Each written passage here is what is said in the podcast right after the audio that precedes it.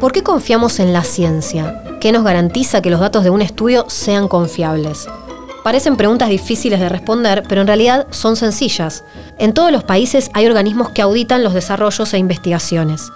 Y esto siempre se hace siguiendo protocolos globales a los que se conoce como buenas prácticas de laboratorio. Bueno, las buenas prácticas de laboratorio, o BPL, son un sistema de gestión de calidad que lo que nos permite es organizar estudios de seguridad no clínicos referidos tanto a la salud como al medio ambiente y lo que nos hace es establecer una serie de, pasos, como por ejemplo cómo se planifican, cómo se ejecutan, controlan, registran, archivan e informan esos estudios. Bayer es sinónimo de ciencia. Para desarrollar productos y lograr una agricultura cada vez más sustentable, eficiente y segura, se necesita investigar y saber cada día más. Y eso lo hace un equipo de especialistas conformado por científicos curiosos y emprendedores están comprometidos con saber cada día más y también con compartir el conocimiento. En este podcast queremos contarte todo lo que hacen estos investigadores en busca de la ciencia para una vida mejor. Esto es Historias de Ciencia, el podcast de Bayer Science. Yo soy María Florencia Sanz y soy periodista. Les doy la bienvenida. Las buenas prácticas van a marcar toda la forma en la que se desarrollan los estudios, desde cómo se redacta o se establecen los criterios dentro de un protocolo o plan de estudio. Merchu Sayeg es ingeniera industrial y trabaja en Bayer desde hace 15 años. Dentro de la empresa tuvo distintos roles en el área de ingeniería y planificación de la producción comercial. Hoy es la responsable de la unidad de aseguramiento de calidad para los estudios de residuos en la Argentina. La empresa además cuenta con una página que es pública sobre transparencia de, datos y es donde se comparte toda la información y los resultados de los estudios que se realizan y se presentan eh, tanto en Estados Unidos como en la Comunidad Europea. Bayer cree que el público tiene derecho a ver la ciencia que respalda la seguridad de los productos que podrían usarse para producir sus alimentos o para combatir malezas, insectos, enfermedades u otros desafíos cerca de sus hogares. Como ya dijimos, para que los datos sean confiables, existen las buenas prácticas de laboratorio. Sobre qué son y cómo se implementan, nos habla Merchu Sayeg. Merchu, vamos a arrancar bien directo. ¿Qué son exactamente las buenas prácticas de laboratorio y para qué sirven? Bueno, las buenas prácticas de laboratorio, o BPL, eh, son un sistema de gestión de calidad que lo que nos permite es organizar estudios de seguridad no clínicos referidos tanto a la salud como al medio ambiente, y lo que nos hace es establecer una serie de, pasos, como por ejemplo cómo se planifican, cómo se ejecutan, controlan, registran, archivan e informan esos estudios. ¿Para qué sirve? Hoy las agencias regulatorias exigen cierta calidad de datos para cuando uno quiere presentar un producto para su registro y posterior comercialización. Lo que permiten las buenas prácticas de laboratorio es garantizar que esos datos que se van a generar cumplen con una serie de características como que son eh, confiables, transparentes, íntegros, que se pueden reproducir. Eh, de esa manera se confía en que la información que se genera y el informe que se va a presentar es reflejo de lo que sucedió en el campo. ¿Y por qué las empresas aplican esas buenas prácticas de laboratorio? ¿Quién las exige? En el caso de Argentina, SENASA que es el organismo gubernamental que regula estos asuntos, es el que exige a las empresas que la información que presentan tengan esta certificación. Entonces es un requisito para esa información que uno está presentando que provengan de una empresa acreditada bajo las buenas prácticas de laboratorio. También lo que permite es eh, que estos datos se puedan compartir con otros países, otras regiones, ya que si bien en Argentina hay un ente que es un organismo que es el que acredita y evalúa las buenas prácticas de laboratorio, a nivel mundial otros países también implementan sus buenas prácticas porque son lineamientos de, a nivel mundial. Entonces eh, se logra un cierto estándar en la información, en el tipo de información que se genera, en cómo se genera la información. Entonces, si las buenas prácticas de laboratorio están determinadas por lineamientos internacionales y a su vez eso tiene que ser cumplido y aplicado por las empresas, no es una especie de capricho de las empresas, sino que es algo que deben cumplir. La OCDE o OSD, que es la Organización para la Cooperación y el Desarrollo Económico, es, el que, es la que establece estos principios a nivel general. Y los países pueden elegir si se adhieren o no a esta forma de trabajar. La ventaja que te da si te adherís a esta forma de trabajar es que podés compartir tus datos y tus resultados con otros países que también están dentro de ese acuerdo. La OSD, a través de otro organismo en Argentina, eh, es el que acredita y certifica a las empresas que deben cumplir con esta certificación para que sus datos sean, eh, puedan ser presentados ante SENASA. Bien, ¿y cómo se asegura que se cumplan esos datos? ¿Hay alguna especie de auditoría? A nivel interno, cada empresa que quiere tener esta certificación tiene que contar con una estructura mínima de personas que intervienen en los estudios. Entonces, va a haber un responsable por toda esa entidad de ensayo, que es como se llama, va a haber directores de estudio, investigadores principales, auxiliares técnicos, archivistas y la unidad de aseguramiento de calidad, que es donde actualmente yo hoy me estoy eh, desarrollando, ¿no? donde estoy yo trabajando. Eh, lo que permite esta, tener ya una, unidad de aseguramiento de calidad interna es que a lo largo de todo el proceso de un estudio de residuos va a haber una cierta, ciertos controles, tanto en parte documental eh, como parte a campo, se hacen auditorías e inspecciones tratando de ir detectando esos posibles desvíos que, pueda haber y que solucionados a tiempo o con su correcta justificación, el estudio puede seguir y avanzar cumpliendo con las BPL. Entonces, a nivel interno, se debe contar con una unidad de aseguramiento de calidad. Esto es mandatorio. Sí o sí, tiene que haber alguien que controle internamente el proceso.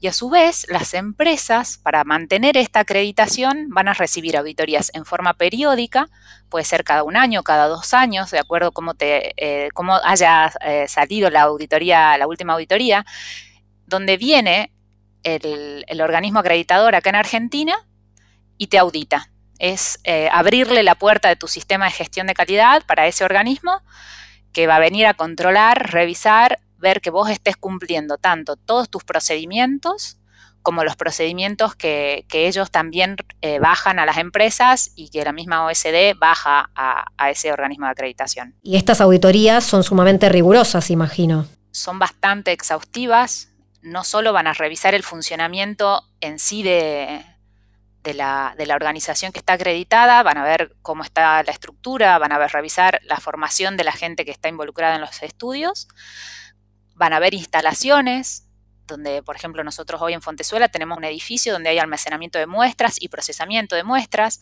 el ente acreditador visita la instalación, revisa que eh, se estén cumpliendo todos esos requisitos, que también eh, hay lineamientos internacionales, distancias mínimas, segregación de materiales.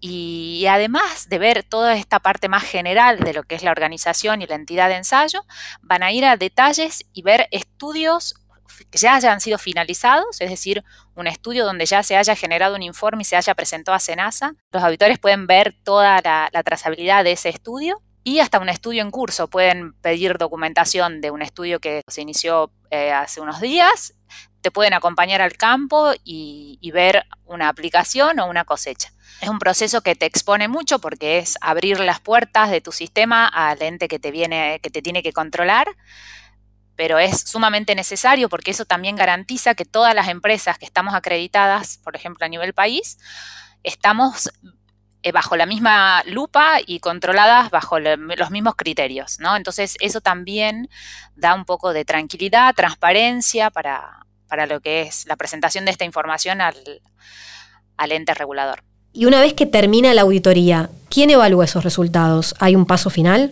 La auditoría en el momento, ellos dan una devolución, si puede haber algunos eh, desvíos o algunas eh, cosas a mejorar, las van a eh, informar en ese momento. Luego envían un informe final sobre eso y te permiten un tiempo determinado para que vos puedas solucionar esos desvíos y les envíes esa propuesta. Uno como empresa responde, modifica lo que haya que modificar, si hay que modificar un procedimiento, un registro o, lo que sea necesario, se lo compartimos y ellos después nos deben dar la devolución y confirmar que la empresa sigue acreditada bajo las buenas prácticas del laboratorio. Antes de que pueda haber ciertos desvíos, ¿qué pasa si alguno de los puntos de estudio bajo las buenas prácticas del laboratorio no se puede cumplir? ¿Quiere decir que el estudio deja de ser válido? No, en principio, si se puede enmendar o presentar una justificación, ese estudio sigue siendo válido. Y finalmente es de vuelta Senasa el que va, a tomar esa decisión. Los datos y los resultados se tienen que presentar y tienen que ser reflejo de la realidad y de lo que pasó en campo. Eh, la evaluación es final, es por parte de ellos. Las empresas no suelen compartir los resultados de sus estudios con el público en general, ya que gran parte de la información se considera comercialmente sensible. A pesar de esto, la iniciativa de transparencia de Bayer pone a disposición de la gente los resultados de los estudios de seguridad. El objetivo es eliminar las barreras de acceso a la información sobre seguridad y fomentar un diálogo abierto basado en la ciencia. Retomemos el tema de las buenas prácticas de laboratorio. ¿Qué abarcan en su totalidad? ¿Los insumos, los equipos, los investigadores? Las buenas prácticas van a marcar toda la forma en la que se desarrollan los estudios, desde cómo se redacta o se establecen los criterios dentro de un protocolo o plan de estudio, cómo se tienen que realizar las actividades en campo, cómo se controlan esas actividades, cómo es la toma de datos. Es muy importante que sea en el momento, sea que la persona que tomó el dato quede registrado con una fecha, su nombre. Esto lo que también permite es un poco trazabilidad y poder reconstruir en caso de, que haya algo que haya llamado la atención. Después de que se registran los datos, se elabora un informe que se tiene que archivar y además se entrega también al organismo.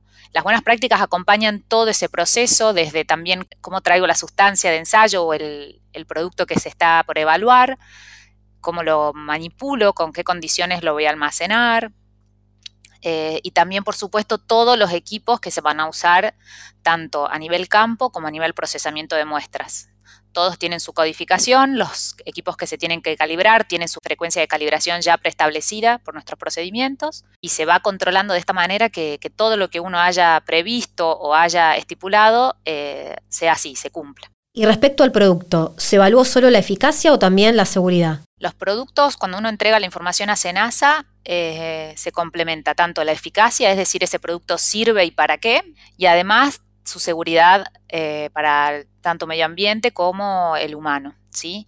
Cuando uno ve eficacia de un producto, va a estar eh, determinando en qué dosis se tiene que aplicar, qué cantidad de aplicaciones, en qué estadio del cultivo y hasta también se tiene que recomendar cuántos son los días que tienen que pasar desde la última aplicación para que el productor pueda cosechar.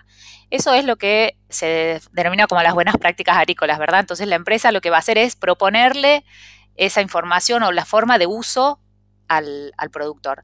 Una vez que se definió cuál es la eficacia, o sea, cómo se tiene que usar ese producto, pasa a, hacerse el ensayo y el estudio de residuos, que es confirmar que esto, de la forma en que se tiene que usar para que sea eficaz, al usarlo de esa forma, los residuos que puedan llegar a quedar en ese producto, en ese cultivo, está dentro de los límites máximos permitidos.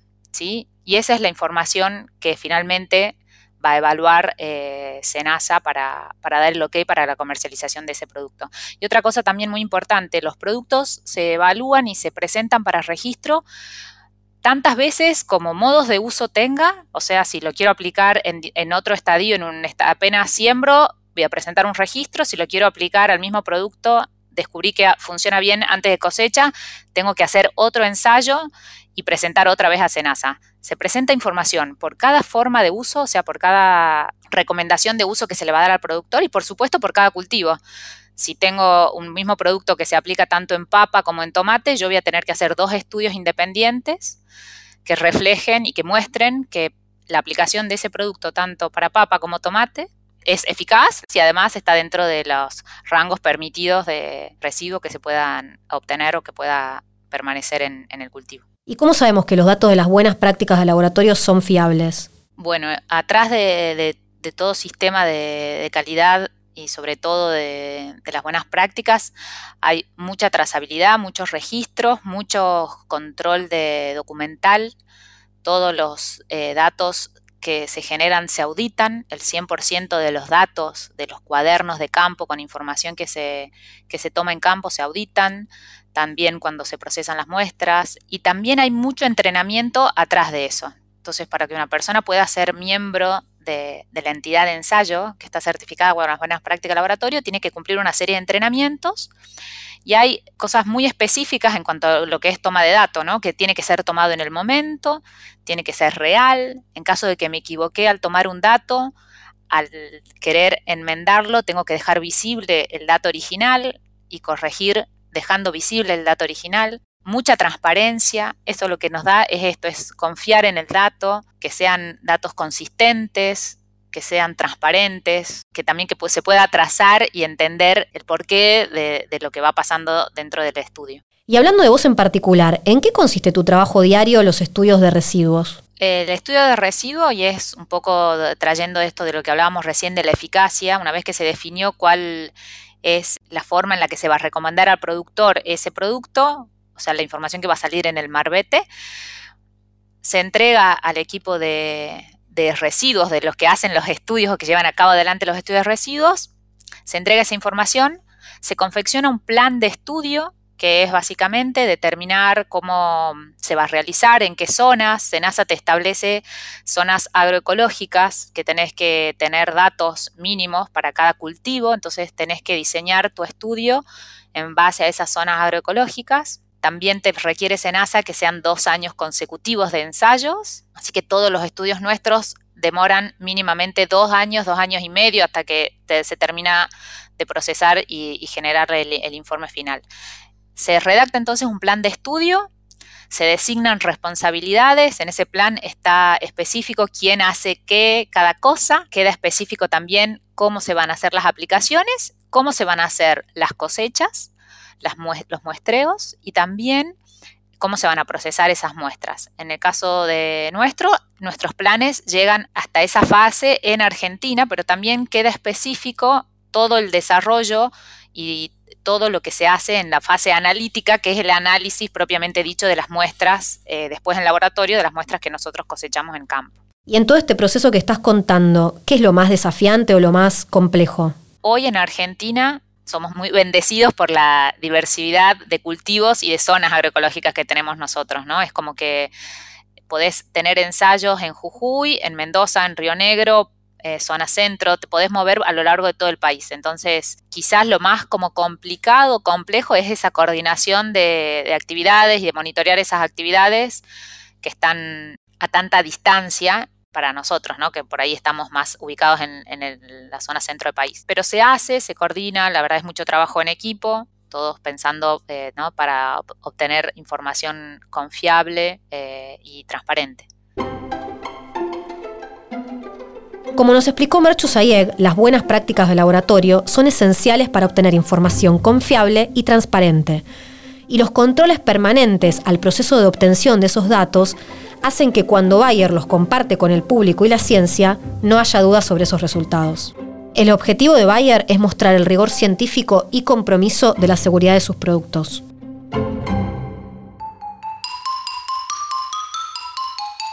Ciencia para una vida mejor eso es lo que Bayer hace cada día. Por eso tenemos más historias de ciencia para contarte.